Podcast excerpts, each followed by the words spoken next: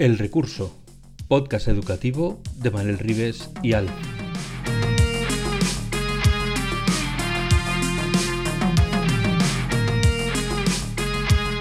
El Recurso es un podcast patrocinado por Golden Mac Edu, Grupo Catwin, tu especialista en soluciones pedagógicas Apple para el sector educativo. Si estás interesado en saber cómo la tecnología amplía las posibilidades de enseñanza y aprendizaje de tu centro, visita nuestra web edu.goldenmac.es.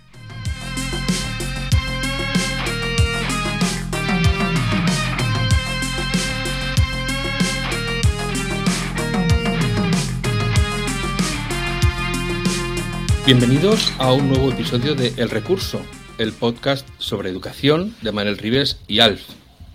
Yo soy Alf y hoy vamos a hablar sobre hacer las cosas diferente en un mundo, el de la educación, donde lo fácil es hacerlas todos igual, donde lo que quieren es que todos sigamos una norma y al que se sale se le mira raro.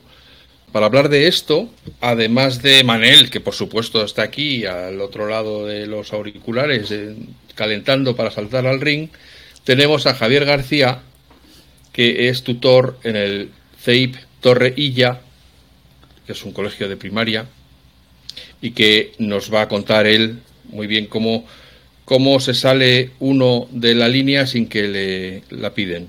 O a lo mejor sí que le han lapidado, pero, pero bueno, ahora eso es lo que nos va a contar. Hola Manel, hola Javier, bienvenidos a El Recurso. Buenas noches, buenas tardes, buenos días a todos los recursillistas y en especial a, a mi amigo Javi, que hoy tengo el enormisísimo placer de traerlo aquí, porque es de esos casos eh, rarísimos donde no solo, no solo cambia él, sino que tiene la facultad de cambiar a los demás. Y eso es un tesoro.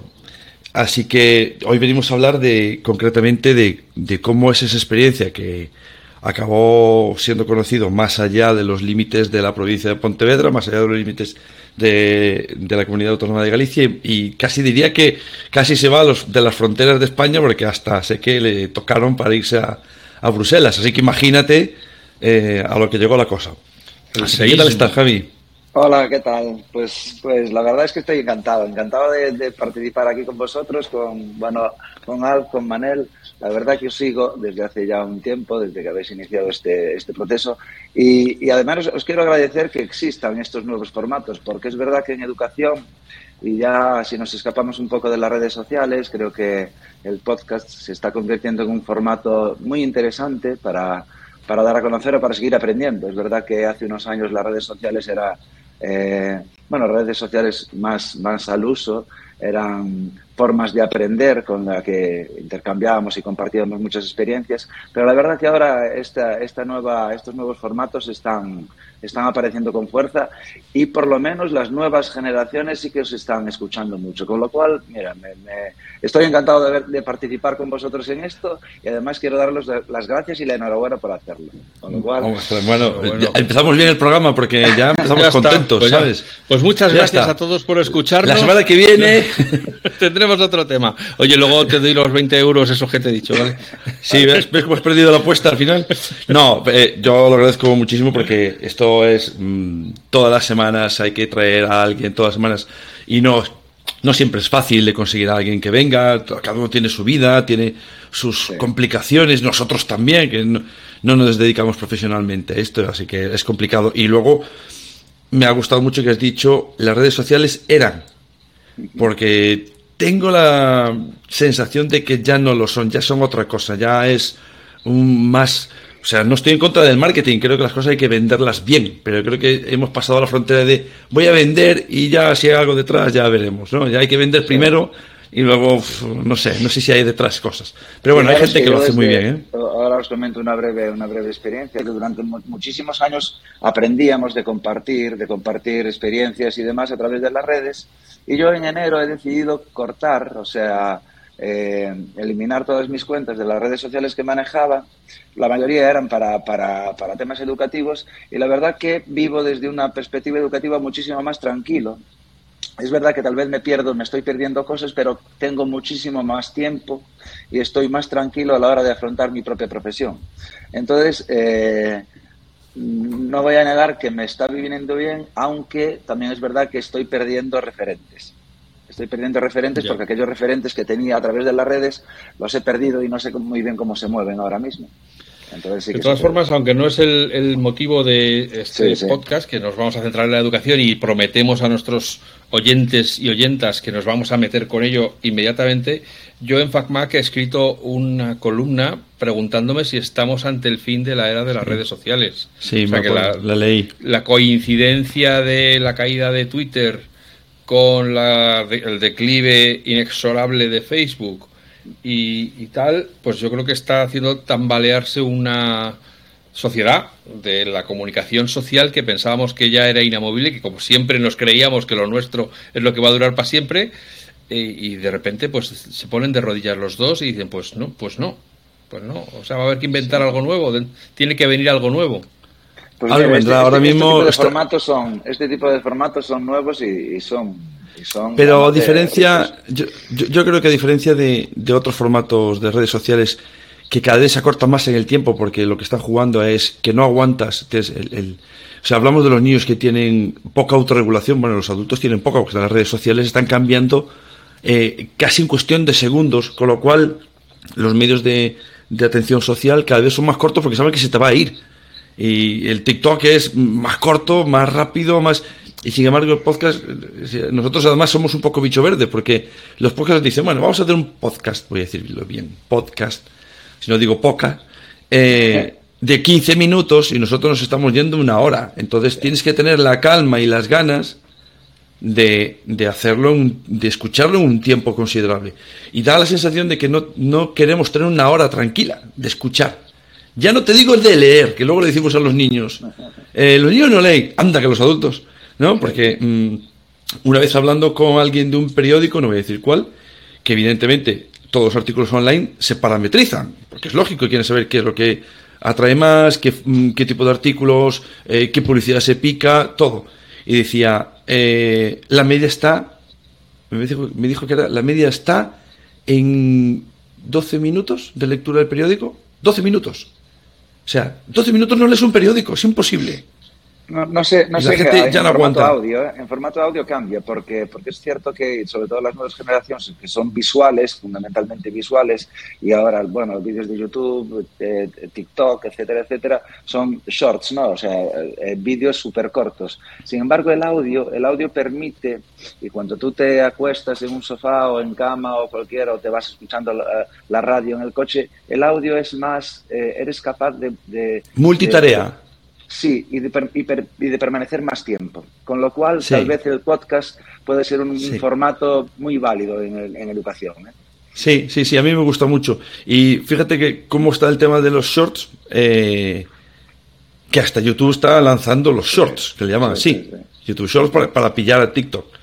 Y incluso las plataformas de, de aprendizaje online parametrizan todo el tiempo que se está y se está yendo, se está dando cuenta la gente de que oye, el tiempo de reacción de cuando me tienes que pillar en 20 segundos porque si no me has pillado en 20 segundos al número 30 yo ya lo dejo. Y tú y yo que coincidimos mucho en el tema de, del trabajo audiovisual, sí he hecho en falta también el de vamos a calmarnos un poquito, hay tiempo para estar a full, siempre le llamo modo discoteca, el chunta chunta, que mola, pues estás ahí arriba, boom, boom, boom, pero también hay que poner música clásica y saber percibirla y, quererla y disfrutarla. Hay que disfrutar las dos cosas. Y, y parece que nos vamos todos a disfrutarlo a los 20 segundos y si me tardas más tiempo ya no, ya no quiero. Ya, y por eso digo, tachamos muchas veces a los niños de que no autorregulan, no leen. Bueno, pues chicos, pasa a los adultos también, ¿no? Hace poco eh, Tony Solano, que es un colega que, que, tú y yo seguimos, eh, tú ya no lo sigues porque ya estás en la red, pero bueno, que seguías, vaya. Eh, escribí hace poco en la red, en Twitter, que sigue siendo, bueno, está Instagram también, pero bueno, para hablar está Twitter y Instagram está para enseñar mm, cosas que se hacen y tal. Pero mm, decía, eh, oye, mm, ¿cómo, a ver, profes, ¿cómo veis a los adolescentes ahora? Pero tan mal están y tal. ¿no? Es, tan horrible. Y los, los profes que tenéis hijos tan mal están ahora en la adolescencia. Y yo es que me vino, el, al segundo me vino, ostras, el pensamiento de Sócrates. Y Sócrates decía, hace dos mil y pico años, decía, los niños de hoy son unos maleducados, unos tiranos. o sea, que no es así. esto lo llevan diciendo los adultos de los jóvenes toda la vida.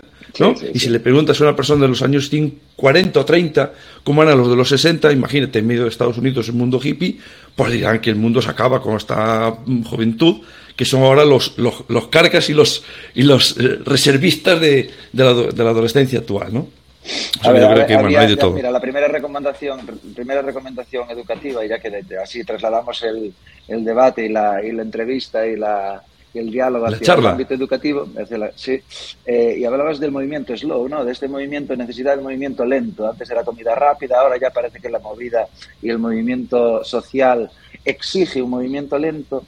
Entonces hay un libro de Joan Domenech que se llama Elogio a la educación lenta, que habla exactamente de esto, de tranquilidad. Tranquilidad en las escuelas, tranquilidad en los procesos educativos de los niños, tranquilidad en, cómo desarrollar proyectos educativos en los centros, no hacerlo todo rápido. Es verdad que eh, mi experiencia, y ya para, para iniciar así, eh, como decía Alf, meternos ya en el, en el meollo de la cuestión, eh, mi experiencia es que se dio el cambio en el centro que yo dirigía de una, de una forma bastante rápida. Pero si lo tuviese que hacer ahora, tal vez pediría que lo hiciese en vez de en cinco años, en diez.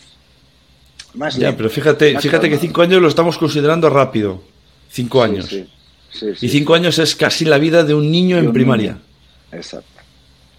en, aquel momento, en, aquel momento, analizábamos eso mismo. Yo decía, no, no, no, no, no quiero que sea tan lento porque eh, hay vidas de niños que se están pasando. Entonces no podemos, yo eh, tenía la responsabilidad de darle al niño que estaba en la escuela la oportunidad de aprender de una determinada forma. Entonces, si dejaba pasar cinco años, eh, tenía la sensación de que me estaba perdiendo ese niño. Entonces ahí, ahí vino esas, esas, prisas iniciales, que ahora, un poquito con la experiencia, tal vez lo haría, pero de una forma más calmada y todo. Pero bueno. Bueno, pues ya que estamos ya en materia, Alfonso. espera, que ya lo que dice me sugiere una pregunta, eh, no dos, sino una. Eh, pero ¿realmente tenemos tiempo para hacer las cosas despacio en esto de la educación? o, es que se están perdiendo las generaciones porque les seguimos enseñando como en el siglo XVIII. se pueden eh, hacer, va a entrar, es que yo tengo la teoría de que hay algunas cosas que o se mete el hacha o no se mete. No puedes irla metiendo poquito a poquito. O la metes toda, perdón, o, mejor no te, no, te, pongas a ello, porque si no empiezas a levantar fricciones, otro dice que no lo ve, das, das lugar a que se discuta eh, una decisión. Entonces, yo no sé si en esto de los cambios, como comentábamos al principio, si salirse de la línea marcada se puede hacer como para que no se den cuenta, poquito a poquito, que no lo sientan. No, o hay que decir, no, no, zancada a un lado y yo por aquí no voy. Es cierto, o sea, eh, en, la experiencia que yo, que yo he vivido había que hacerlo casi de un año para otro, porque coincidía que cuando nosotros eh, estuvimos decididos a... Después cuento un poquito todo el proceso. Cuando estuvimos eh, decididos a, hacer la transformación del centro, había que tomar decisiones. Entonces, en el claustro era plan de hacer preguntas, algunas preguntas que nunca se hacen en los claustros. Somos expertos en educación y, sin embargo, en los claustros poco hablamos de educación hablamos mucho de organización, de conmemoraciones, eventos y demás, pero muy poco de educación. Entonces, pero realmente cuando haces las preguntas clave te das cuenta que si, si un porcentaje suficiente del claustro está a favor de un proceso de transformación. Y es verdad que cuando eso sucede, en nuestro caso éramos, imagínate, 17 profesores, 20 profesores, y había un 75% que estaban a favor. ¿Qué pasó con el otro 25%? Pues que realmente ellos decidieron marcharse porque veían que el cambio era inexorable, que ya estaba, que ya de un año para otro había que, había que iniciar, iniciar ese proceso. ¿Qué pasó? Que tuvimos suerte, realmente tuvimos suerte porque esos cuatro o cinco compañeros en el concurso de traslados se, se, se fueron a otro centro y nosotros al llegar esos cinco profesores nuevos dijimos, vale, este es el momento, es el momento de implantar bueno, mogollón de acuerdos que había previamente en el claustro y que, se habían tomado a través de, estos consensos. que son básicamente preguntas, ¿qué, centro, qué tipo de centro quieres, cómo debería ser el profesorado de este centro, qué tipo de alumnado quieres formar, eh, con respecto a los espacios, cómo, cómo deberían ser los espacios educativos, cómo son los tiempos, los tiempos lectivos, los no lectivos, los agrupamientos de los niños, o sea, básicamente eh, temas para los que estamos en teoría formados pero que se discute muy poco en los centros. Si eres capaz de abrir este tipo de debates en claustros, en claustros no eternos, ¿eh? sino sistematizados, pues una vez al mes, dos veces, al mes, en donde se discuta, vamos a hablar de qué características tiene que tener el profesor de nuestros hijos.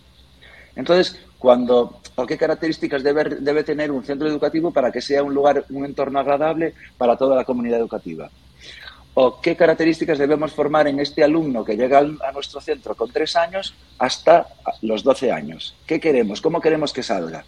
Entonces, cuando básicamente al hacer este tipo de preguntas nos hemos dado cuenta que todos los profesores y todas las familias quieren lo mismo. Quieren el mismo centro, quieren los mismos niños y quieren al mismo profesor.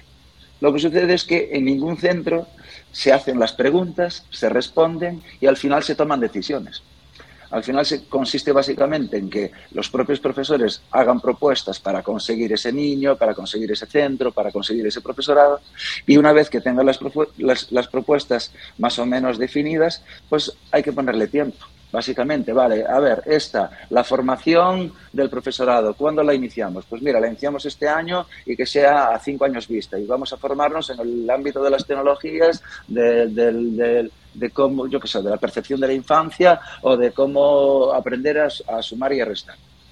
Entonces, cuando cuando se hacen este tipo de preguntas en los claustros, por lo general siempre hay consensos. Si nosotros ahora mismo, entre nosotros tres, yo hiciera una pregunta que era, ¿qué características debería reunir el colegio de nuestros hijos? Seguramente las que diga Alfonso, las que diga Manel y las que diga yo, seguramente estemos los tres de acuerdo. Si a continuación hago otra pregunta que decía, vale, ¿qué características debe reunir el profesor de tu hijo? Pues seguramente las características que diga Alfonso, las que diga Manel y las que diga yo y las que digan mis compañeros de claustro, seguramente estemos de acuerdo. ¿Qué pasa? Que para conseguir ese centro, para conseguir ese profesor, hay que hacer cosas. Y finalmente creo que en los centros no se hacen. Y nosotros aquellos años, pues sí que nos pusimos las pilas, hablamos, llegamos a consensos e hicimos lo que había que hacer. Básicamente ponernos a discutir y a decir cómo lo queríamos hacer. Entonces, ¿cómo Bueno, pido, la palabra, pido la palabra, señoría, pido la palabra. Yo, me enrollo. ¿eh? No, no, no, no, no, no, que vas muy bien, pero mm, te falta algo. Esto, aquí Javi y yo hablamos mucho de este tema. De hecho, cuando nos reunimos aquí en, en Vigo, pues nos, nos ponemos en una esquina y a estos dos locos que se pongan a hablar de lo suyo y hablábamos y hablamos y hablamos. Y no siempre coincidimos. Y hay una cosa que no coincidimos y es que él habla de acuerdos, pero yo creo que eh, sin pretenderlo, sin darse cuenta, se está dejando algo que además lo tiene él. Él personalmente lo tiene y es el liderazgo. Es, no vale llegar a consensos, porque si yo no sé qué preguntas hacer o no hay alguien que tire del carro o el motor que dice, este es el camino, colegas. La visión. De hecho, eh, en este podcast nunca hemos hablado de algunos libros que, por ejemplo, tiene Apple, pero Apple tiene un libro gratuito que sería de lectura obligada que son eh, los elementos de, del aprendizaje. Y uno, y uno, de ellos que es el elemento del aprendizaje y otros elementos del liderazgo. Y uno de ellos se habla de la visión. Y además es el punto uno. No puedes hablar de lo que vas a hacer si no sabes qué quieres hacer. No puedes hablar de qué quieres transformar si no sabes hacia dónde quieres ir. No vale moverse. Es moverse hacia un sitio concreto. Y, eso, y esa característica a veces la tienen grupos de personas pero casi siempre lo tiene una o dos personas que si coinciden en un centro, pues tienes unos liderazgos brutales. Otra cosa es que todo lo tenga que asumir la misma persona. Pues ahí no, el liderazgo distribuido es muy bueno. Oye, pues Manel es un friki de tecnología, más lo tiene desde el punto de vista metodológico, eso para él. Y, ya está. Manel en ese sentido, pues válida, muy bien. Pero otras cosas las hacen mejor otras personas, no lo tiene que asumir toda la misma persona. Y eso es algo que a veces lo hemos hablado y Javi no lo cuenta como, no, esto aquí eh, todos, no, todos no tienen el mismo peso. Eh, eh, no vale, el, un kilo no es lo mismo el kilo de plomo que el kilo de paja, porque uno mide posiblemente 30 por 30 y el de paja pues es 40 metros por 40 metros. Es una barbaridad de diferencia de volumen. Y eso lo hace la diferencia, lo hace el líder. Y aquí Javi, la idea de traerlo es porque fue el líder de un movimiento, que evidentemente no es para quitarle méritos a la gente con la que trabajó, porque, ostras, si tú lideras, lideras hacia un lado y el resto del equipo hacia otro, pues nada, eso no se mueve en la vida. Pero en este caso no fue así. Además, sí, sí es cierto que yo no lo hablo mucho por, por, por, humildad casi, por humildad porque a veces no me gusta, no me gusta tener ese rol de protagonista de, esto del hacedor del cambio, ¿no? Que se vende mucho este tipo de problemas, de, de, change maker y de hacedores del cambio y demás, ¿no? Eh, no, pero, haces bien, pero, pero sí que desde, fuera se tiene que ver. Sí, o sea, cuando se cuenta, eh, hay que ver que la, negociación es importante, pero muchas veces eh, el límite de la Claro, no, y, y, una cosa que muchas veces no hablamos y es, vale, vamos a negociar, ¿vale cualquier acuerdo? No, no, lo que tú no buscas no es un simple acuerdo, no, es un acuerdo para ir hacia un sitio concreto que os estoy diciendo que es para allí. Y si esa persona es un líder nato, en este caso, pues con, con, unas ideas muy claras, con una base pedagógica muy potente, pues hay que escuchar y hay que decir, ostras, pues, pues sí, pues hay que leer esto, hay que aprender esto, y ahora sí que podemos negociar, porque si no siempre estamos negociando a la baja que es como se hacen los pliegos de condiciones de todo lo que compra la administración, que es a la baja y así comemos lo que comemos. El papel del líder, además, que yo a mí me coincidió, claro, el líder como director, además, un líder más pedagógico, evidentemente. O sea, nosotros teníamos diferentes tipos de liderazgo en el, centro sin establecerlos eh, sistemáticamente. Es decir, yo era el líder pedagógico porque, aunque tenía jefatura de estudios, yo llevaba los temas pedagógicos porque, porque era mi ámbito, era donde más me gusta trabajar. A mí la parte de dirección, administrativa, burocracia, yo era más el que tuneaba la norma, o sea, la norma existe, pero yo me encargaba de tunearla, de, de meter unos alerones, de meter unas, unas, ruedas bonitas, un, algo así para, para, que la norma se hiciese un poquito más bonita y más adaptable a las, a las características de nuestro centro. Y yo era un poquito el líder pedagógico. Pero después había lo que, una, una, una figura que te gusta mucho a ti, Manuel, que existen los mentores. Que dice que después, por debajo del líder pedagógico había ciertos profesores dentro de, la, dentro de las diferentes aulas, estaba Manel, estaba María, estaba Rocío, que ayudaban y acompañaban a los otros profesores. Entonces, eso surgió que durante cuatro o cinco años funcionó de lujo, era un lujo completo, porque eh, había un líder pedagógico que distribuía el trabajo de arriba hacia abajo, pero era recogido por los mentores y los mentores guiaban a los otros compañeros. Entonces, eso eh, al final funcionó de una forma casi sin querer, casi sin querer, porque no estaba la estructura formada desde un inicio, y la verdad que era un lujo, era un lujo trabajar, porque te, dabas cuenta que lo que yo decía era asumido mayormente por, por, por, estos líderes, por estos mentores iniciales, y a partir de ahí todo filtraba hacia abajo, todo filtraba y llegaba a los niños, y a dónde llegaba más, a la comunidad educativa. Cuando yo dejo este colegio se produce una, una, realidad que coge la dirección otra, otra persona que no cree tanto el proyecto, no cree mucho en él.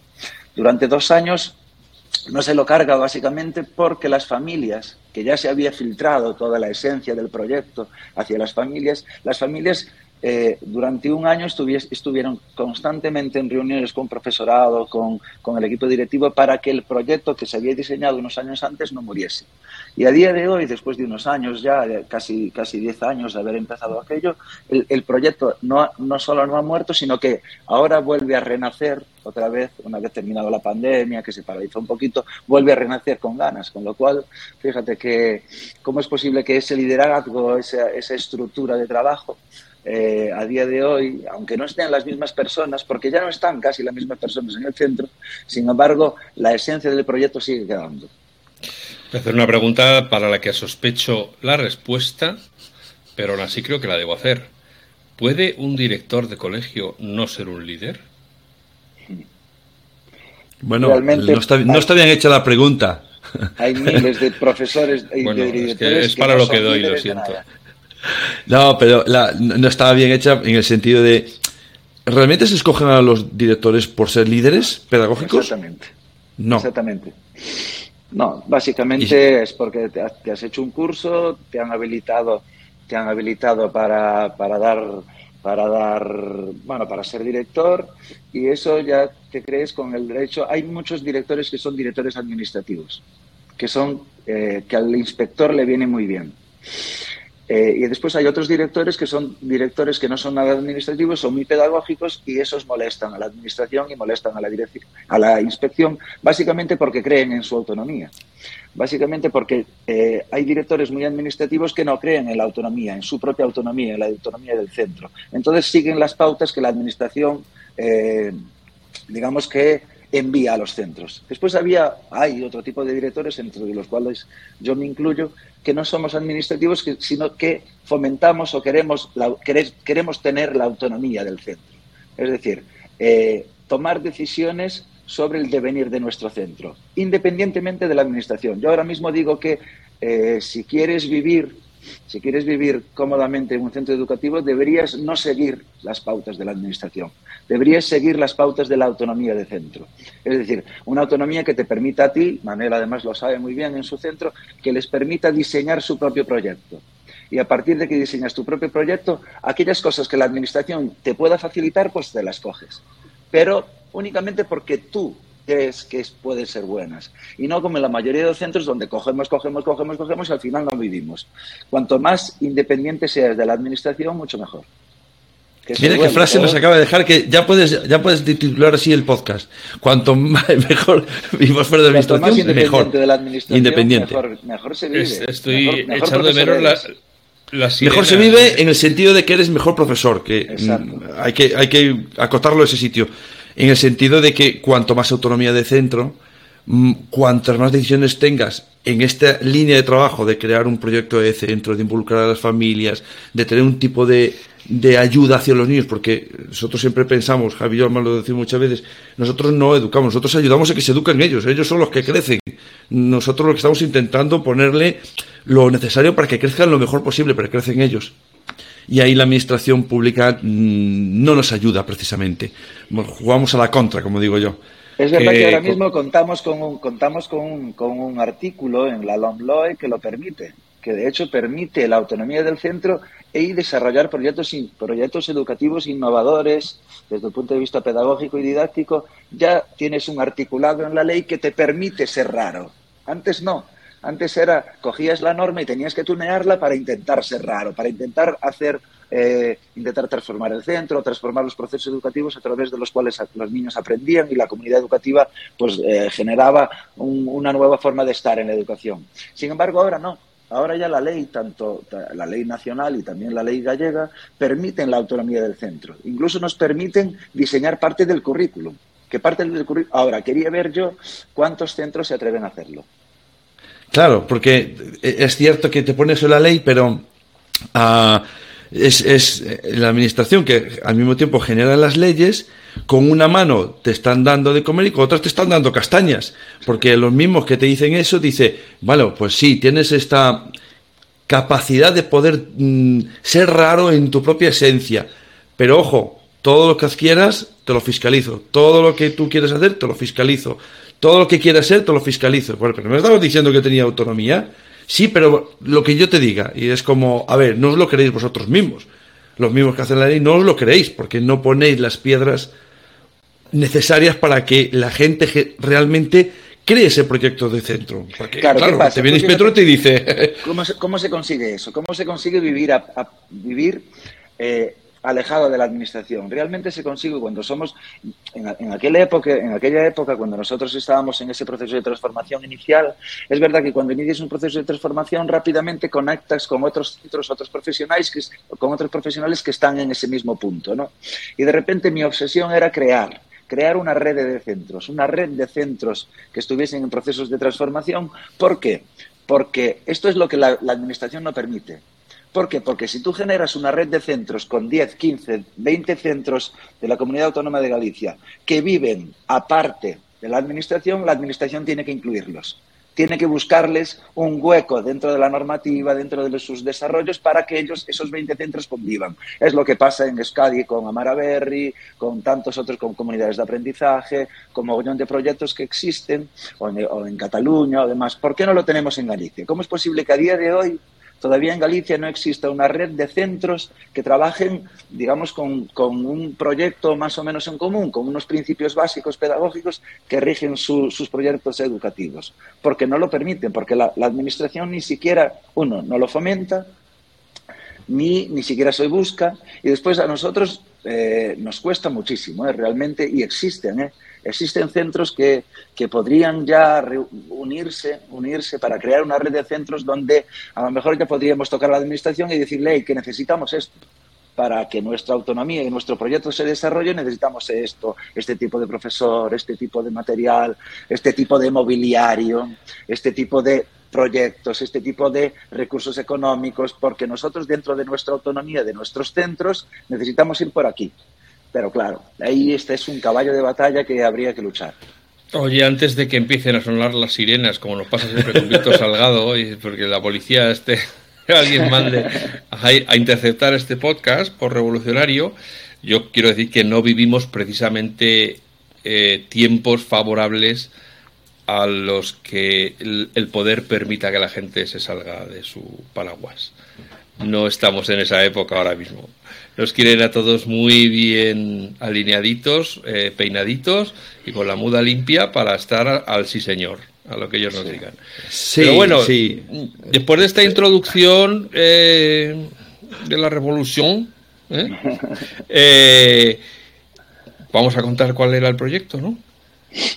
Sí, señor. Pues mira. Digo, por, el proyecto... porque la gente sepa de qué estamos hablando. Sí, bueno, el colegio se llama eh, CEI Viña Grande Deiro y hace ya 10 años empezó toda esta, toda esta movida. Eh, recuerdo una pequeña anécdota que, es que cuento siempre que en un claustro, el colegio estaba, también es verdad que estaba muy dejado muy dejado, el equipo directivo anterior lo tenía muy abandonado.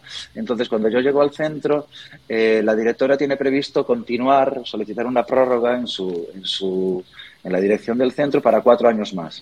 Entonces yo, en vista de que, de que no me gustaba como la deriva del centro, pues en un claustro le pedí que me contara cuál era el camino que quería seguir, qué proyecto quería seguir el colegio. Eh, no solo nos lo dijo, que al día siguiente me llamó, me llamó a dirección y me dijo que no iba a solicitar la prórroga. Entonces, al no solicitar la prórroga, pues... es que vas amenazando.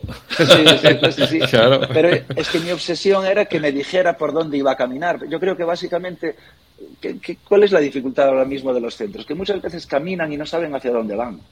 Realmente no existe un camino bien definido de decir, vamos a ir hacia aquí. Queremos que nuestros niños aprendan de esta forma. Queremos que el, profesorado sea de esta forma, se, se coordine, sea formado, eh, sea, yo, yo que sé, cariñoso con los niños, que sepa hablar con ellos, que tenga, eh, no sé, una mentalidad de crecimiento determinado, que no sé, no sé, no sé de qué forma. Pero entonces, en, en, aquel momento, Inspección solicitó que se, que se votase dentro del claustro qué persona podría liderar un proceso de cambio en el colegio. Entonces todos mis compañeros me votaron a mí. Entonces yo decidí y dije, bueno, pues vale, durante dos años, durante dos años estuvimos eh, iniciando dinámicas, aprendiendo mucho, porque es verdad que viajamos muchísimo y es cierto que se puede viajar en los centros educativos tenemos, creemos que no podemos visitar otros centros. Y sí que podemos. Y creo además que es una de las mejores formas de aprender. En aquellos dos primeros años visitamos mogollón de centros por, a nivel autonómico en Galicia y también a nivel nacional. Y eso nos permitió además eh, estar presente en proyectos autonómicos y nacionales que nos permitieron aprender.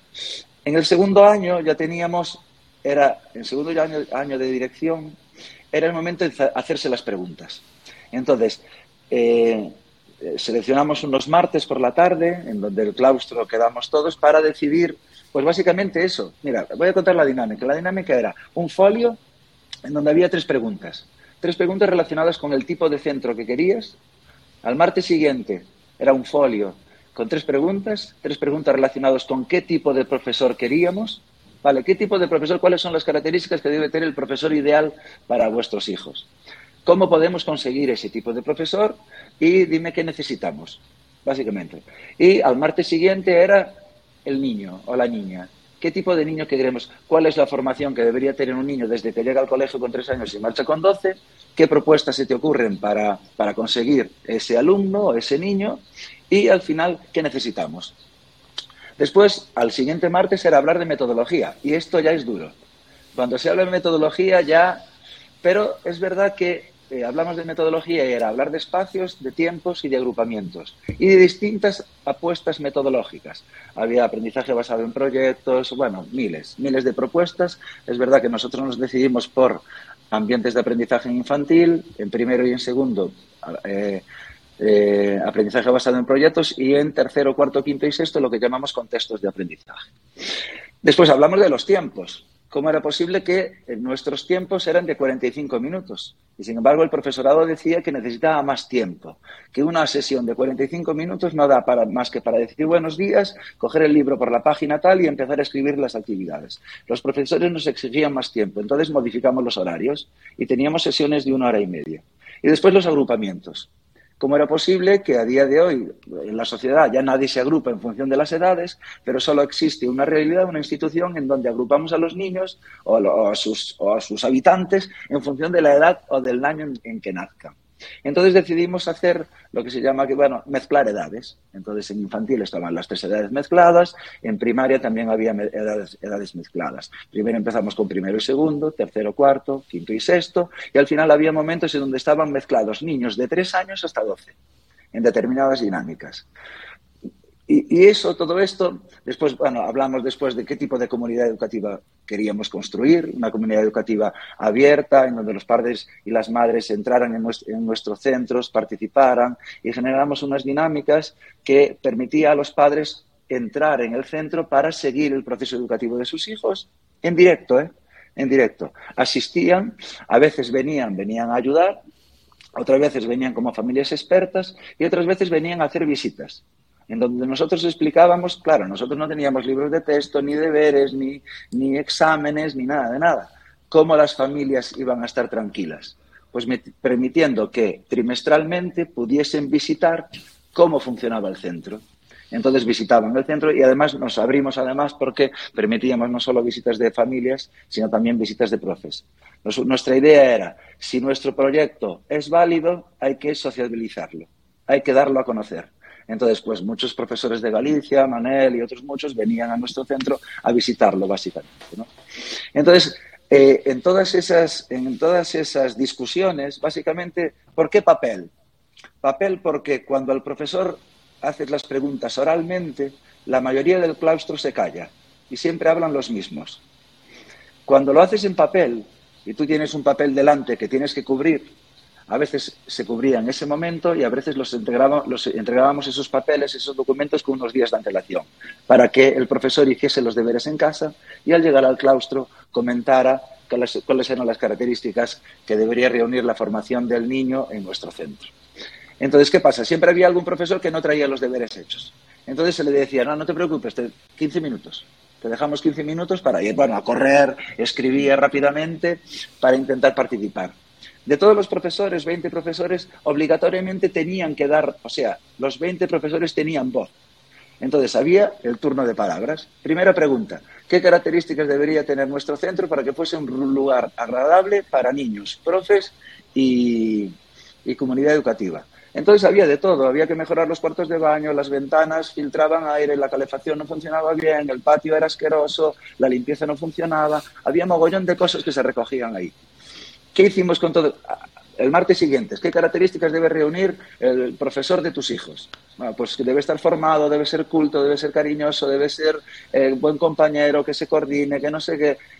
Por lo general estábamos de acuerdo. ¿Qué pasa? Que cuando escuchas a 20 compañeros comentar eh, ese tipo de, o dar respuesta a ese tipo de preguntas, al final todos más o menos estábamos de acuerdo.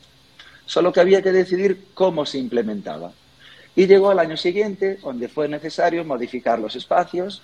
Entonces, en infantil creamos lo que se llaman ambientes de aprendizaje y había una profesora que creía que la base para el desarrollo infantil era la parte psicomotora.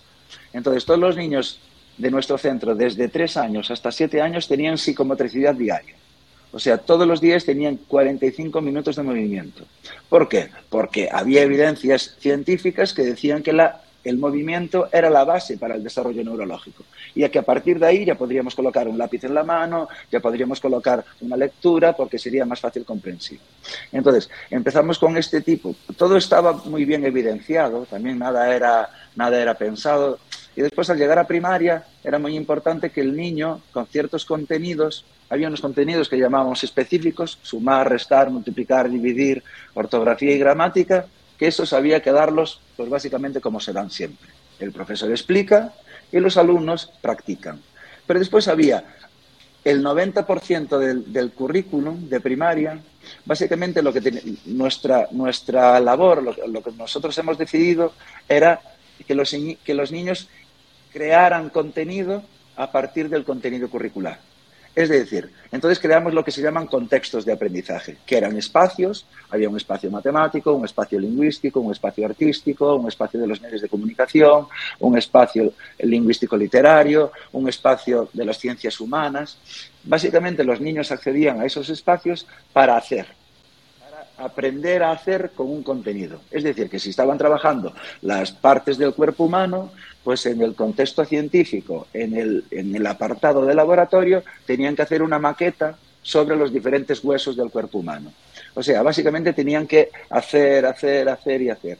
Y era constante la producción, o sea, era tremendo ver la responsabilidad de los niños, porque muchas veces estaban en el aula, otras veces estaban fuera, ellos se comportaban de una manera responsable, eh, la cantidad de experiencias que los niños han vivido durante esos años ha sido espectacular, porque no eran reproductores.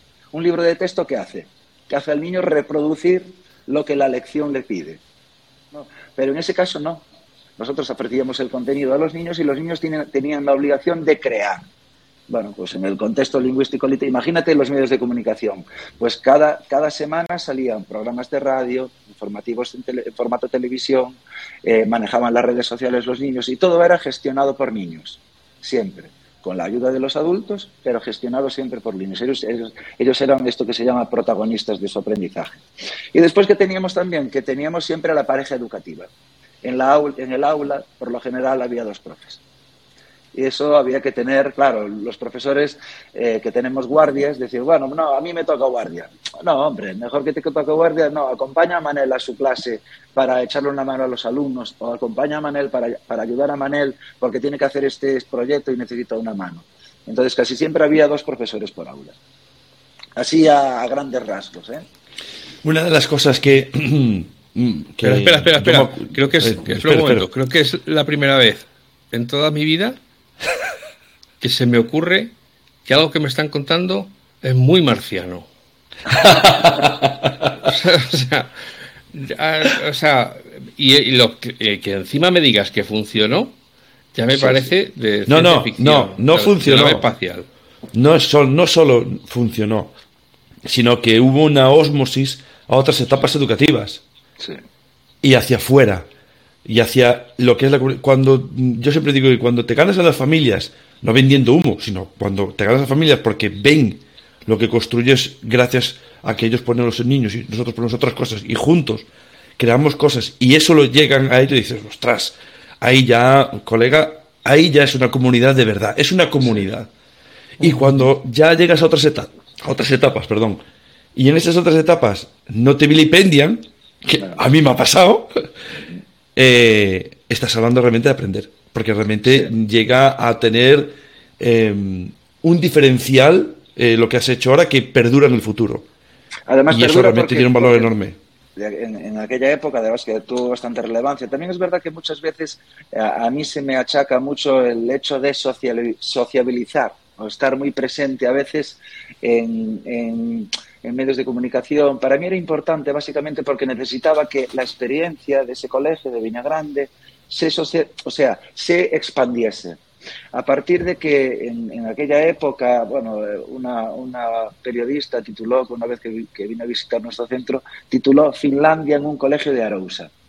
Ese título. Ese título generó, generó un mogollón de, de a ver, de, ¿cómo decir? La mayoría de centros que estaban a nuestro alrededor querían decir, sí, sí, sí, sí. Entonces, de repente, pues eh, se produjo en Galicia, en nuestra zona, pero también en, en, en, toda Galicia, cierto interés por transformar los centros.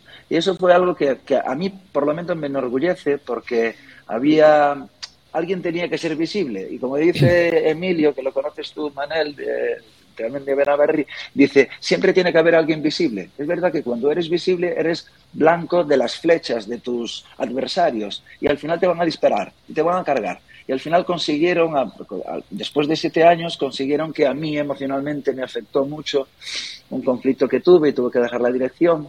Pero a día de hoy hay algo que todavía pulula por Galicia, que es ese, ese sentimiento y esas ganas de transformar. Es verdad que la pandemia eh, frenó, frenó mucho durante estos dos años esos procesos de transformación. Y ahora me da la sensación de que vuelve a haber, vuelve a haber un poquito de ganas. O yo por lo menos tengo ganas otra vez de, tengo ganas otra vez de hacer algo de transformar, pero y, y pues ya sé que me vas a decir, no, pero esto es infinito, nunca se acaba. Pero para que digamos la fase 1 de la transformación está, está completada, ¿a qué distancia estáis? No, a ver, eh, la fase 1 para, fue, para mí fue la fase inicial, esos dos primeros años que el colegio estaba un poquito parado y que había que dinamizarlo, había que darle dinamismo. ¿no? A partir de ahí vinieron tres, cuatro años que fue eh, los años de ponerlo a funcionar y introducir dinámicas nuevas. Cada vez era, se nos ocurre, oye, mira, podemos mejorar esto así, podemos mejorar esto así, y eso sí que es infinito. Eso no termina nunca, que es lo bonito de nuestra profesión. ¿Qué pasa? En la mayoría de colegios estamos estancados. Yo llevo tres años en un centro nuevo en donde estoy desaprendiendo. Desaprender debería ser bueno. No, yo estoy desaprendiendo para lo malo, porque no tengo oportunidad de que nadie me enseñe, de aprender conjuntamente con mis compañeros, porque digamos que yo no puedo aprender para ir hacia atrás tengo que ir a aprender con gente que me tire hacia adelante. Entonces, en este tipo de centros, en los que están en procesos de transformación, tus propios compañeros te, ayudan a tirar hacia adelante. Oye, mira, que tengo una idea. Oye, mira, ¿qué, te parece si? Oye, mira, podemos estudiar esto. Entonces estás en, un, proceso de efervescencia constante de intentar mejorar el proyecto. Y eso yo creo que eh, también es verdad que necesita sus procesos de pausa. A partir del quinto año es ya cuando se enraiza, digamos. Hay ciertas dinámicas que desaparecen porque no tuvieron éxito o porque necesitábamos más recursos y hay otras dinámicas que empiezan a enraizar y ya forman parte de la identidad, del ADN del centro. Y ahí es cuando, una vez que enraizas, ya es cuando empieza a crecer el centro, ¿no? Es decir, bueno, ya tiene su identidad y a partir de ahí ya solo queda eh, mejorar y potenciar aquellas dinámicas que estás desarrollando, integrando nuevas, visitando otros centros que te permitan, oye, mira, nosotros hacemos esto, entonces enriqueciéndose de otras experiencias y ahí la verdad que es un proceso tremendo. Para mí, o sea, hay unos pilares, hay unos pilares, ¿no? lo que es la, las señas de identidad del centro, los principios y valores que debe regir, lo que decía Manel, la visión, la visión. A partir de ahí, es muy importante, hay otro pilar que es el profesorado, el profesorado está debe estar convencido, hay otro pilar importante que es eh, las familias, la comunidad educativa, y hay otro, otro pilar importante que son los resultados. Es verdad que todo esto hay que evaluarlo y no vale. ¿Qué pasaba? Que cuando nuestras familias tenían mucho miedo cuando los niños pasaban a secundaria. Pues al final, cuando pasaban a secundaria, no solo iban mejor preparados, iban mucho mejor capacitados para atender las diversas exigencias de la secundaria. ¿Eran más competentes? Que es la palabra que se utiliza más. Exacto. Entonces, el profesor de secundaria en un principio nos lo decía. ¿Cuál fue, qué pasó en nuestro centro? Nuestro centro tuvo una relevancia social importante y a partir de ahí, niños inadaptados de otros centros, de otros centros, digamos, más tradicionales, sus familias los trajeron a nuestro centro, ¿no? Pensando que nuestro centro tenía la varita mágica de hacer de aquel que no aprendía bien, intentar que aprendiera. Entonces nos encontramos con un centro que, que pasó de una ratio de 14 alumnos a una ratio de 22, 23 con mucha diversidad. Y ahí fue muy complicado, porque no teníamos los mismos, o sea, teníamos los mismos recursos, éramos el mismo número de profesores, pero teníamos una gran diversidad de alumnos, porque vinieron muchos, muchos niños y niñas con algunas dificultades ahora, de ahora explícale a Alfonso, porque los que sean docentes, pues seguro que estarán escuchando y saben por qué es, pero igual lo vamos a refrescar y así de paso Alfonso lo entiende. Eh, nadie está diciendo que la diversidad sea mala, es buena, pero atenderla requiere una serie de recursos. Y en la educación pública eh, los recursos se miden por número de unidades. Número de unidades son un número de aulas. ¿Cuántas aulas tienes? Siete, te toca tanto. No, pero mira, es que tengo este caso, este caso, este caso. Me da igual, tienes siete unidades, te toca tanto. Y por desgracia, en los últimos años, aunque hay, aunque cada dos por tres leamos titulares de que llueven millones de Europa, eh, llueven de arriba para abajo, es decir, para lo que es los de arriba, los políticos deciden lo que mediáticamente y políticamente les viene mejor, que hacen filtrar a la prensa, que llega a los centros, te haga falta o no te haga falta, pero no se suman más profesionales. Y eso es un problema, porque cuando tienes muchísima diversidad, si antes tenías mm, dos aulas de 14 y tenías dos profes, ahora tienes 28, dos profes, pero tienes un TDA, un disléxico, una persona que viene de fuera que no sabe el idioma y, empiezas a sumar, no, no, te vale tener solo dos profes. porque aunque tengan las mismas siete unidades. Claro, y al final lo que sucede es que da la sensación de que, porque nosotros teníamos una máxima que era, todo aquello que programemos debe ser para todos los alumnos.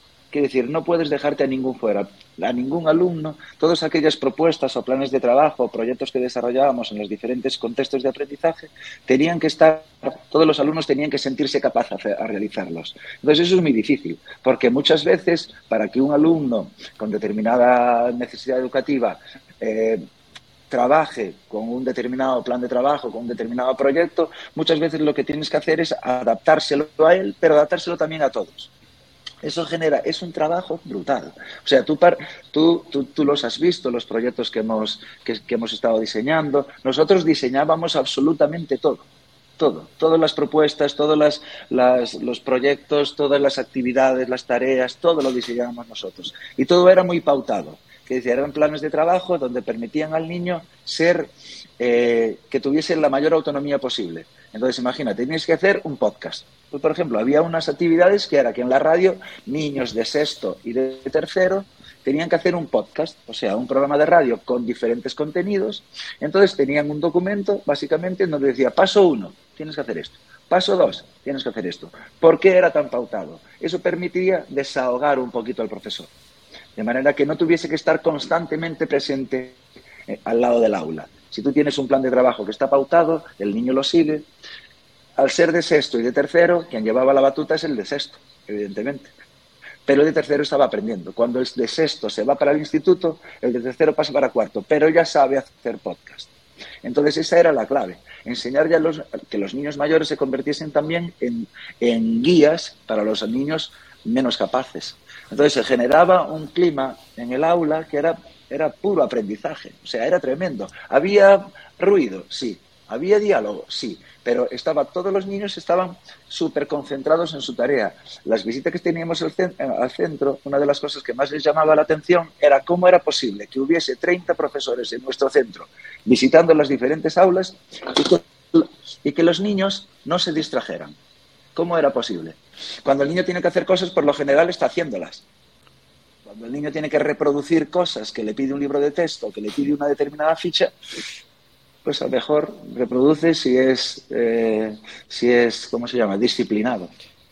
y yo me imagino que implantando un plan quinquenal como este que estás contando, eh, en tantas áreas diferentes, no todas progresan a la misma velocidad. Me imagino que habría unas áreas que progresaron más rápidamente que otras y en otras en las que costó más encontrar cómo hacer que aquello funcionara, ¿no? Sí, porque muchas veces dependemos de personas y al final todo esto depende que, que exista voluntad, valentía, responsabilidad y esfuerzo por parte de, de los docentes generalmente. Entonces, cuando tú, cuando tú generas un proyecto así, mira, recuerdo el primer año. El primer año que montamos los contextos de aprendizaje teníamos cuatro. Contexto científico, el humanístico, el lingüístico literario y el matemático. Después el artístico, bueno, después vinieron más. Llegó una profesora que acababa de aprobar la oposición que venía de trabajar de un laboratorio, un laboratorio farmacológico de Suiza. Pero, bueno, no estuvo bien y tal, se preparó la oposición de Galicia y lo aprobó. Y le dieron de destino nuestro centro. Cuando llegó a nuestro centro, claro, ya nos dijo que venía de un laboratorio. Niños hicieron la valoración de cuáles eran los proyectos más interesantes, pues ella nos ganó a todos. A todos. ¿Cómo era posible que una profesora que su primer año de, docencia era contagiaba a los alumnos. O sea, si los ves con guantes de nitrilo, gafas, batas. Eh, nos estabas contando el caso de la chica que llegó del frío eh, de, un, de un laboratorio y que, por lo que hemos oído al final, cuando ella, que no que era su primer año, se puso a hacer un proyecto y os zumbó las orejas a todos. Sí, sí, sí, porque nosotros teníamos la costumbre que trimestralmente, bueno, los niños tenían la obligación de conocer las rúbricas de todos los proyectos que desarrollábamos, tenían y trimestralmente ellos valoraban no solo la labor educativa, la práctica educativa de sus de sus profesores, sino también los proyectos que desarrollaban, ¿no? Entonces, cuando hacían las valoraciones trimestral, cómo era posible que yo llevaba a lo mejor 10 años o 12 o 13 años en la docencia y una profesora que acababa de llegar, cómo era posible que conseguía contagiar también. Y era realmente porque ella tenía esa formación, digamos, científica, de laboratorio y demás, que al ponerlo al servicio de los niños y cuando el profesor está donde le gusta estar, teníamos en el ámbito matemático a Sergio, que lo conoce Manel, que era un o sea, que es un crack, realmente desarrolla proyectos, yo sería imposible que desarrollara. Tenía una cabeza matemática brutal. Entonces, claro, pues los niños, si tú estás en el ámbito donde te gusta estar, imagínate un artista, darle la oportunidad de que tenga un contexto de aprendizaje de arte a un, a un artista, a una persona que le gusta mucho el arte. Entonces, por lo general, si el profesor está donde le gusta estar, pues es muy difícil que los niños no se contagien. Es verdad que muchas veces sucede que hay profesores que no encuentran su lugar. Y nosotros hemos tenido problemas en que había profesores que se encontraban en determinados contextos que tal vez no eran para ellos. Entonces, esos contextos, esos de aprendizaje, al principio estuviesen un poquito cojos. Vale, con el paso de los años, es verdad que te vas haciendo con, un grupo de profesores definitivos y ya cada uno tiene que estar, está donde le gusta estar. Es verdad que tendríamos también que a los cuatro años teníamos que cambiar de disciplina. Si yo estaba en el contexto lingüístico literario, cuatro años después debería cambiarme hacia otro para no viciarme, ¿no? Pero los niños es verdad que por lo general cuando encuentran un profesor, imagínate que a Manel ¿En dónde lo metería? Pues en el, seguramente en el ámbito de los medios de comunicación, porque estaba la prensa, estaba la radio, estaba la tele, las redes sociales e Internet.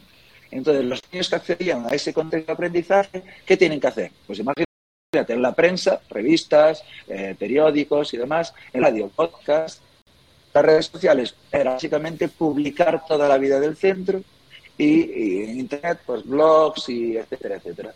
Entonces, Manel, que domina mucho ese territorio, era muy difícil que los planes de trabajo que proporcionara Manel a sus alumnos no estuviesen cargados de motividad, de ganas, y entonces los niños por lo general funcionan muy bien antes.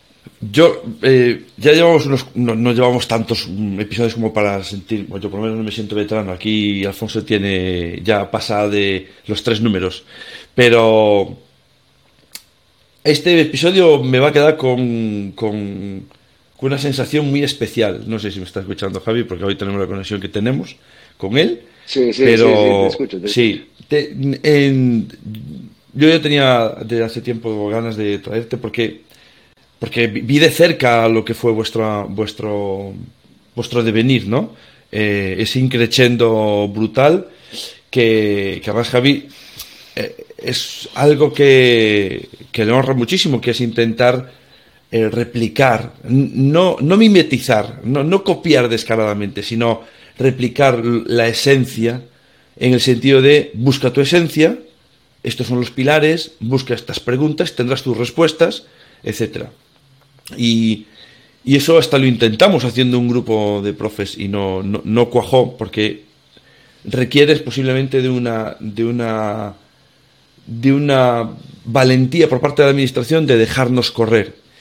Y vivimos tiempos muy tristes en ese sentido, en el que no se permite ni a los centros ni a los docentes correr. Eh, vas a la marcha que yo te mande. Con el pretexto además de que todo hay que evaluarlo, todo, bueno, em, yo creo que no se está, no se está evaluando, se está eh, dirigiendo.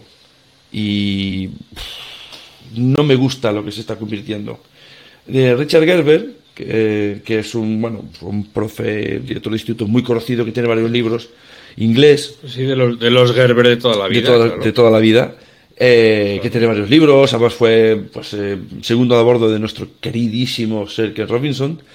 Eh, me contaba una vez, porque hablé con él algunas veces, y me decía que bueno, una de las señas de identidad del proyecto que lo llevó él a la fama más allá de las fronteras del, de Gran Bretaña que llegó a ser asesor de varios países, era que consiguió en su centro, que los británicos son muy cuadriculados, si esto no va adelante, te lo corto, cierro, fuera. Entonces era un centro que iba a cerrar, Grange, y creó Grangetown, en donde casualmente una de las identidades coincide mucho con la, de, con la visión de Javi, que es el profe donde está a gusto, crece y hace crecer. Entonces, al que daba teatro, daba sus eh, materias desde el teatro, el que era científico desde la ciencia, el que era eh, literario, pues desde la literatura, desde la lengua.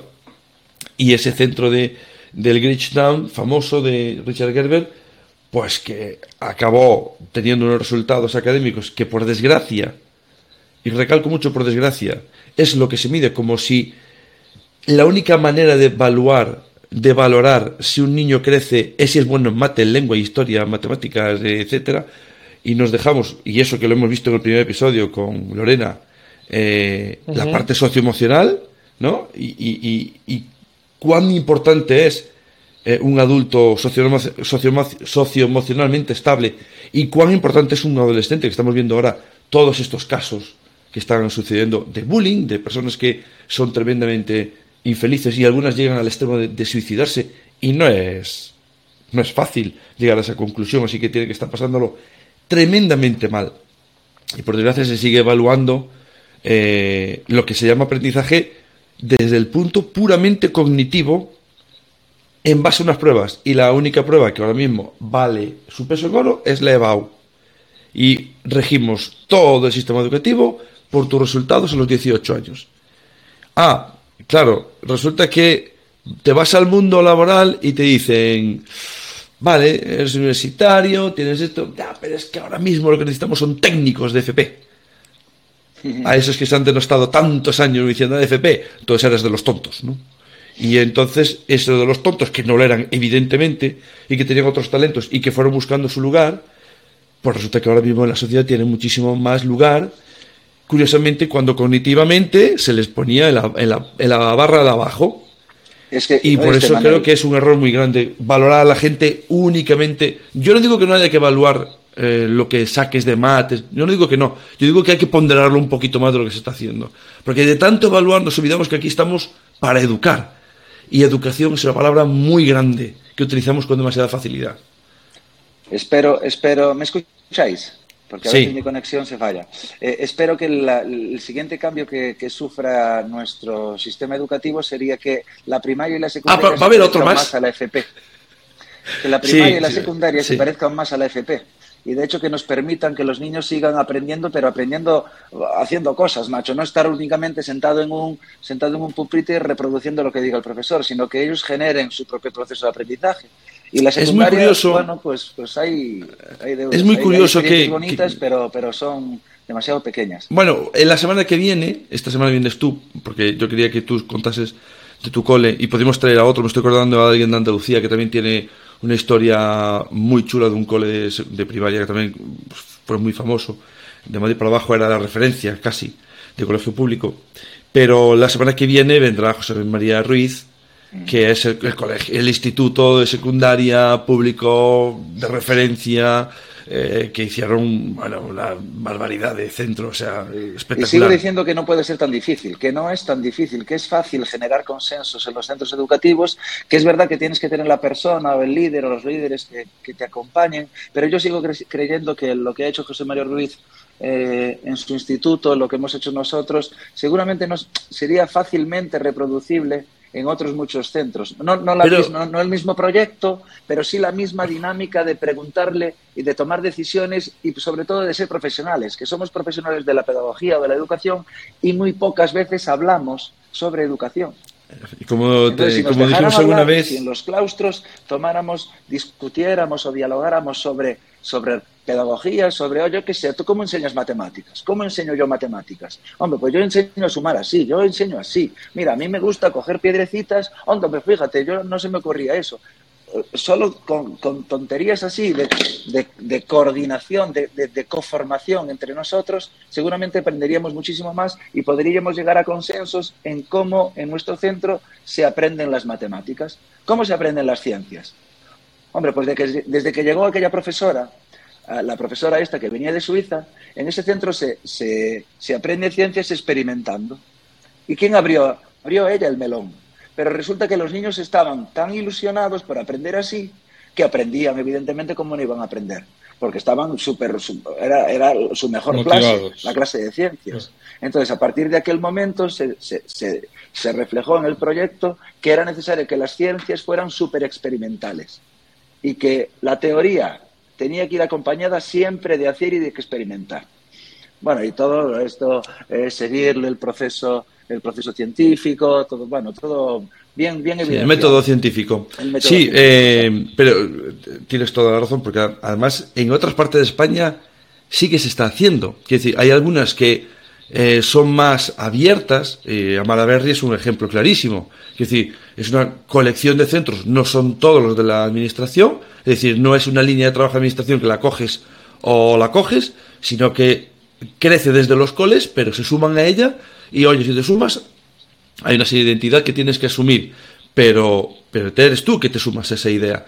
Y Amalaberry es un ejemplo. En, en Cataluña hay una serie de centros que, que un proyecto de innovación donde parte secundaria, donde parte del currículum se hace eh, de la forma clásica, un mes, al mes siguiente se trabaja un proyecto de área y al mes siguiente se trabaja un proyecto interdisciplinar. Secundaria, donde siempre hay unas barreras de tiempos y de personas que, y de horarios que son como ¿Cómo? ¿Que trabajas 20 horas? ¿Pero por qué no 25? Y la gente se suma y trabaja las 25 y más en el, en el centro. Y no es tan difícil. Eh, lo que pasa es que, como hemos hablado alguna vez, también hay ciertos techos de cristal que sí. no nos dejan crecer a los que sí quieren Exacto. cambiar esto, ¿no? Y mm, me temo que no, no, las cosas no van a cambiar mucho. Pero bueno, me gusta que, que FP esté, esté siendo valorado, eso marca mucho también el sentido de vamos a dejar crecer a las personas con los talentos, vamos a hacerles descubrir qué talentos tienen Claro. Porque no solamente lo que tú creas que tienes, sino seguramente cuando experimentes otras cosas verás que tienes más talentos y de ahí crece. Y da igual para dónde vaya tu vida.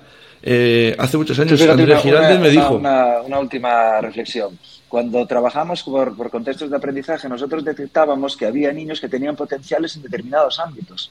No, pero dice, bueno, esto lo ven todos los profes. No, no se ve tan claramente. Cuando eres tú, tú, tú, un único tutor y das todas las áreas, no funciona de la misma forma, porque eh, nosotros teníamos, claro, yo estaba eh, responsable del área lingüística de los niños de tercero a sexto de primaria. Sergio los tenía de tercero a sexto de primaria el ámbito matemático. El ámbito artístico lo llevaba, lo llevaba Rocío, el ámbito científico lo llevaba Amelia y el ámbito humanístico lo llevaba Luisa.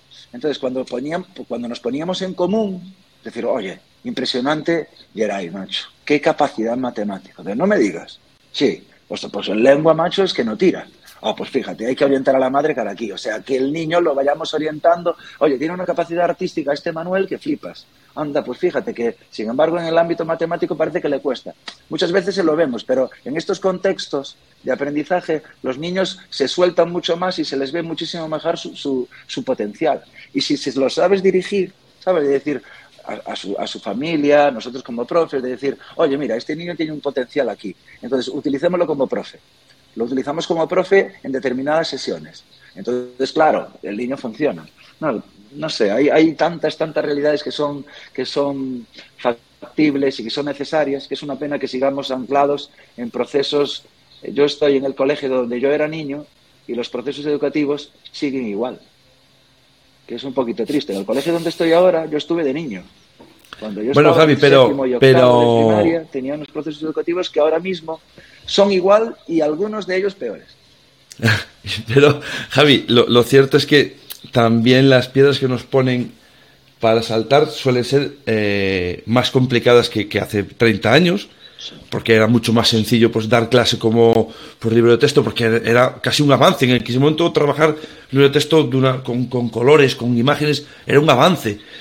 Y sin embargo, si te das cuenta a nivel político y a nivel administrativo, se sigue apostando por un modelo de mira un libro con unas imágenes. No, pero te lo pongo en el encerrado digital. Sí, sí, anda, no me lo mejores así, que vamos mal. Quiere decir que muchas de esas cosas. Abreviando abreviando. Muchas mucha de esas cosas ya, ya hago la reflexión final y termino. Autonomía de centros, autonomía docente. O sea, tenemos que coger esa parte de la ley que nos permite desarrollar proyectos educativos autónomos y completamente independientes a la administración. Lo permite la ley. Hagámoslo de una vez. Solo hay que generar espacios y momentos dentro de los centros en donde los profesionales hablemos y ver si estamos de acuerdo en construir esos, esos, esos centros. No es tan complicado. Así que animo a todos los, nuestros oyentes a que a nuestros oyentes, digamos, sean padres o sean alumnos o sean profesores o profesoras, a que lo intenten, a que lo intenten. Yo, desde luego, este año eh, seguramente puede ser que sea mi último año en este centro y, de ahí tengo que volver a volver a intentarlo, volver a necesito otra vez estar viviendo ese tipo de retos. Bueno, pues yo voy a acabar con una reflexión que iba a decir antes de Andrea Giraldez, que es una profe de universidad, que trabaja en Londres, y no, él hizo una pregunta porque todos tenemos o, o, tendrán algunos hijos que van a tener que tomar decisiones en su vida de qué estudio. Y entonces me pregunta a mí, y yo decía, yo qué sé, que estudiar entre esto y esto, pa, yo, qué sé, no, no lo sé, no te puedo decir yo qué tienes que ser de tu vida. Entonces yo le preguntaba a esta profesora y me dijo, da un poco igual, porque en su vida vas a tener que reconvertirse cinco veces. Entonces la educación tiene el valor que tiene, pero realmente es una parte de su, de su vida, tiene mucho más. Así que vamos a ayudarles a que crezcan y que sean ellos los que tomen las decisiones. ¿Te vale así, Alfonso, de reflexión? Bueno, vale. Bueno, amigas, amigos, hoy no creo que tengáis queja porque os hemos dado una charla de esas que creo que van a resonar durante bastante tiempo en nuestras cabezas, ¿no? Porque ha habido aquí muchas ideas muy interesantes. Lo del techo de cristal siempre me, dan ganas de decirle a Manel, es que no es de cristal, es que ahí es donde te equivocas. Tú crees que ves el cielo, pero no, lo que es un techo de hormigón. Es verdad, es verdad. No, tengo que cambiar esa, esa, idea, no es de cristal. por eso no consigues romperlo sí, sí, es, de hierro puro. Como siempre, aquí en el recurso, nuestra misión es intentar ofreceros herramientas para potenciar el cambio, para que la implicación de vuestros eh, niños y niñas en, en, las aulas sea cada vez mejor, como han hablado notablemente Javier, disfruten aprendiendo, que es casi una contradicción en los términos según la educación natural que nos han enseñado. Eso de disfrutar estudiando o aprendiendo no es posible. Algo estás haciendo mal, ¿no? Bueno, pues aquí os damos otra herramienta más para que recordéis que es posible, que es necesario, que vuestros chicos y chicas os lo están pidiendo, que se aburren mucho, que, que no son de este tiempo lo que le estáis enseñando. Entonces, bueno, aquí tenéis gente que se puso en camino con sus piedras, con sus caídas, con sus heridas, con sus cicatrices, y al final han llegado al final del camino y fíjate que diez años después la obra sigue ya andando sola. Esperamos que os hayáis entretenido. Gracias por escuchar el recurso y Manel y yo ya nos volvemos rápidamente otra vez al tablero para decidir lo que va a ser la charla de la semana que viene. Hasta entonces, que os vaya muy bien. Gracias Manel, gracias Javier. Ha sido una charla verdaderamente notable. Muchas gracias. Gracias, chao, chao. Recursillistas.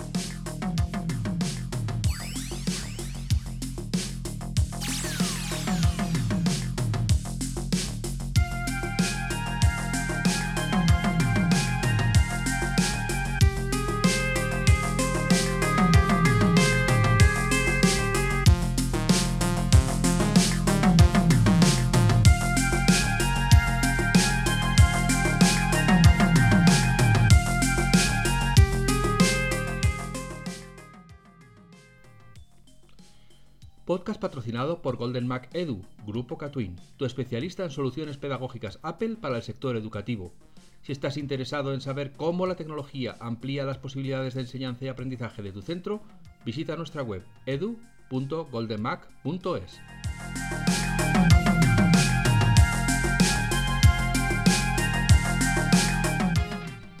Solo por escuchar el podcast El Recurso Geniali te ofrece un descuento en su plan EduPro del 30% hasta fin de año.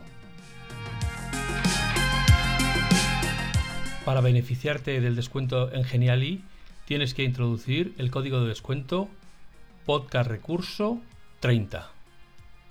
Ya sabes, si quieres beneficiarte de un descuento del 30% en la suscripción de Geniali, solo tienes que introducir el código de descuento podcast recurso 30. Todo junto, sin espacios. Que lo disfrutes.